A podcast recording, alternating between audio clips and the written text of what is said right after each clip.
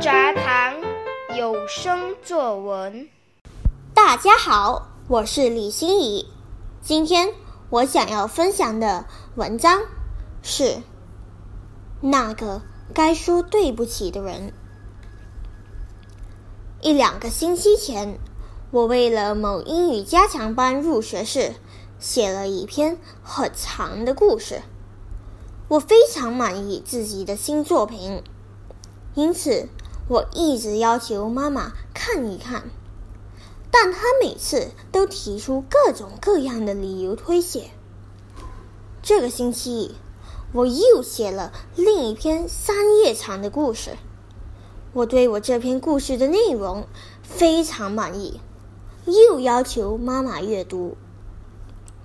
妈妈一直以来可是我最大的支持者，她却一眼都不看。这时我生气极了，我气冲冲的责备妈妈：“每个成功的人背后一定有支持者，你不支持我，我怎么成功呢？我都已经吵了好几个星期了，你还是不肯读，坏人！”妈妈唯一的回答是：“我很忙，没时间读。”忙？妈妈很忙吗？每天只会说自己忙得不可开交，但她明明就只需要煮些饭菜、洗洗碗、写写电脑程序、打扫屋子罢了。更何况她还有时间看戏。我就如此理直气壮的。反驳妈妈，在妈妈的心里深深的插了一刀。看见妈妈那张内疚的模样，我本应该感到内疚，但不，我一丝丝的内疚感都没有，反而感到有一点滴的开心，好像报仇成功了。臭妈咪，不支持我！你现在就知道不应该。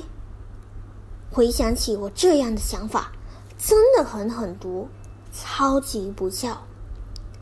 但我当时真的火冒三丈，认为自己对完。虽然妈妈心里不好受，想要立刻去阅读我的文章，她还是无法抽出时间来。这样不就是祸上添油吗？知道后，我这个可恶的小气鬼，只是脸黑黑的找周公下棋去了。心里还想着隔天早上，若妈妈还不读我的故事，我该如何对付她。结果，第二天早上，我睡醒时发现妈妈去菜市场了。坏妈咪！难道想拿去菜市场买菜这个借口来敷衍我吗？我梳洗后便去检查老师在 Google Classroom 布置的功课。这时，我看见妈妈发送给我的一段话：“我读了你的两个故事，你写的真好，我非常喜欢。对不起。”妈妈最近很忙，没有时间读。记得，我永远都是你最大的支持者。我爱你。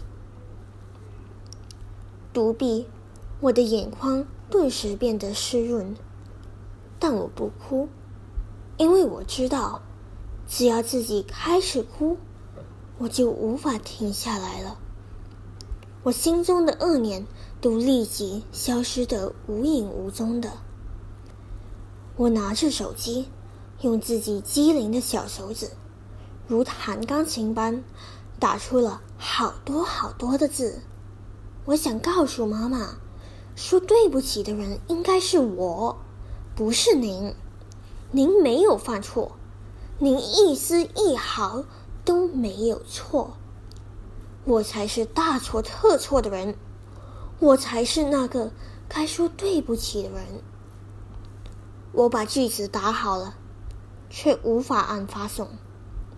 骄傲的我，还是放不下自己的尊严，无法直接说对不起，无法以那种方式道歉，所以我就把对不起写在这里，因为我知道，就算我的这篇文章没有出现在《追梦周报》上，您终究都会抽出时间来看我写的每一篇文章，因为您是我最大的支持者。对不起，妈妈，我错了。